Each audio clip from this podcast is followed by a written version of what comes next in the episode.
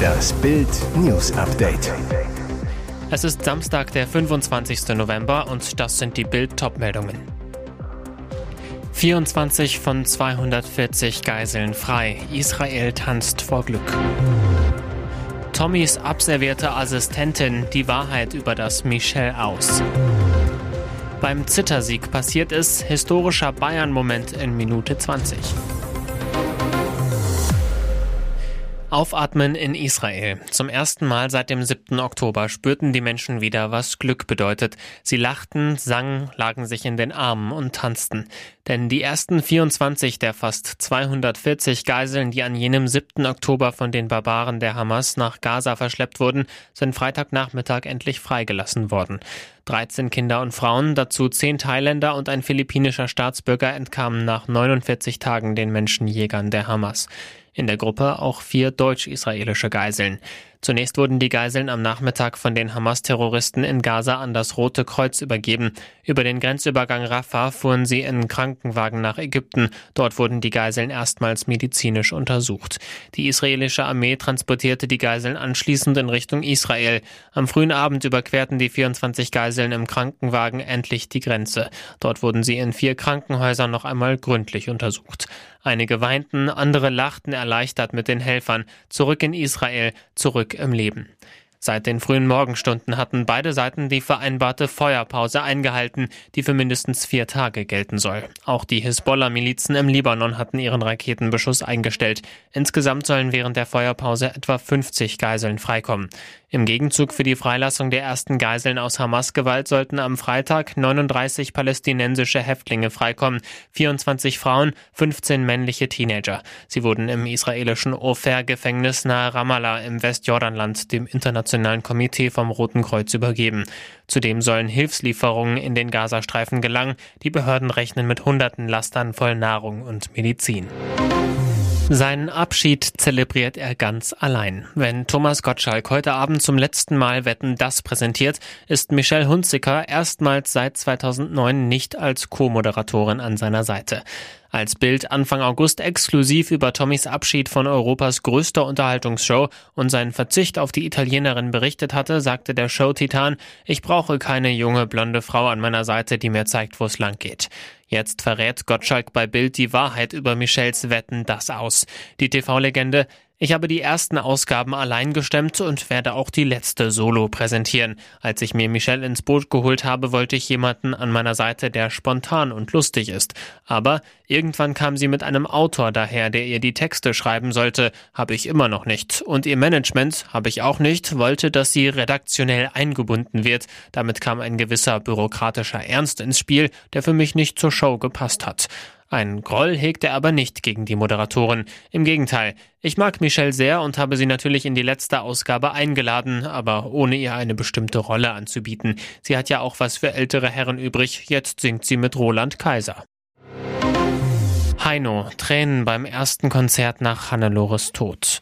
Unter seiner dunklen Brille rannen ihm die Tränen herunter. Dieser Auftritt war der schwerste und traurigste seines Lebens. Volkssänger Heino gab am Freitag spät Nachmittag in der Kreuzkirche zu Dresden sein erstes Konzert nach dem Tod seiner Frau Hannelore. Sie hatte am 8. November einen Sekundentod durch Herzstillstand erlitten. Um 17.20 Uhr betrat Heino nach dem Leonard Cohen Song Hallelujah seines Chors im schwarzen Cut die Bühne. Neben einem Flügel war ein großes Porträt von Hannelore aufgestellt, außerdem ein Strauß mit 44 roten Rosen für 44 glückliche Ehejahre. Daneben brannte eine Kerze für Hannelore. Heinos Auftritt war herzzerreißend. Auf dem Programm hauptsächlich sakrale und besinnliche Lieder, zum Beispiel Lobe den Herrn und Ich bete an die Macht der Liebe. Dann kündigte Heino das bewegendste Lied des Abends an. Die meisten Menschen glauben, die Seele eines Menschen sitzt im Kopf, aber ich weiß, sie sitzt im Herzen. Heino singt mit bebender Stimme, ach, ich hab in meinem Herzen da drinnen einen wundersamen Schmerz.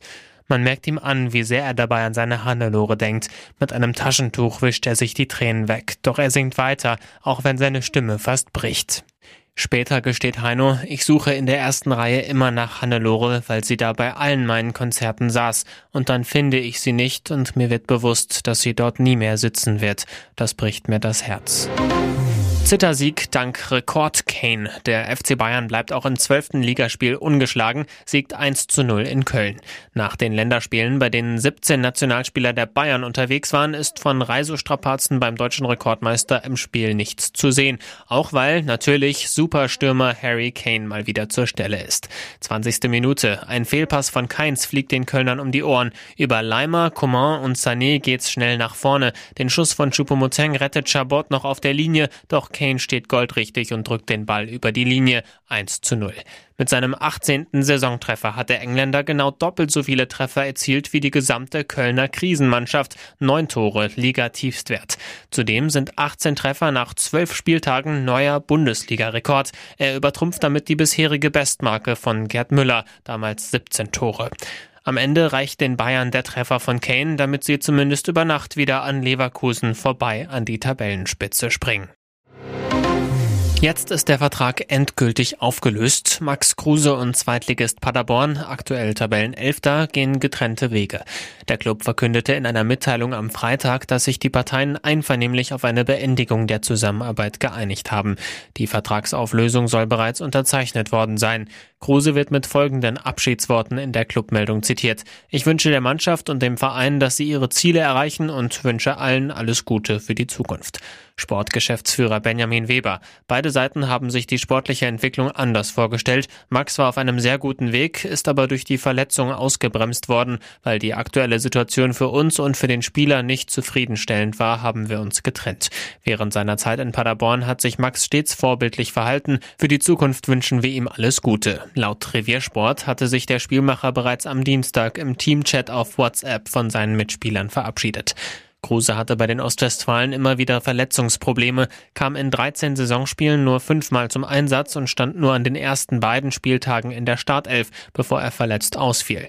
Danach reichte es nur noch zu drei Kurzeinsätzen. Am letzten Spieltag gegen Nürnberg fehlte er wegen einer Nackenverletzung. Ob und wo Kruse seine Karriere fortsetzt, ist noch nicht bekannt. Und jetzt weitere wichtige Meldungen des Tages vom Bild Newsdesk. Der Bahnsinn geht weiter. Wieder droht uns Chaos im Berufs- und Reiseverkehr. Die Gewerkschaft Deutscher Lokomotivführer, GDL, will erneut die Deutsche Bahn bestreiken. Grund sei das Scheitern der Verhandlungen, erklärte Gewerkschaftschef Klaus Wieselski am Freitag in Berlin. Wir haben eine Arbeitgeberseite vorgefunden, die einerseits mit schauspielerischer Höchstleistung die Menschen in diesem Land glauben machen, dass wir über alles verhandeln und gemeinsam Kompromisse suchen. Dem ist nicht so. Die Bahn würde es ablehnen, über drei Kernforderungen zu verhandeln.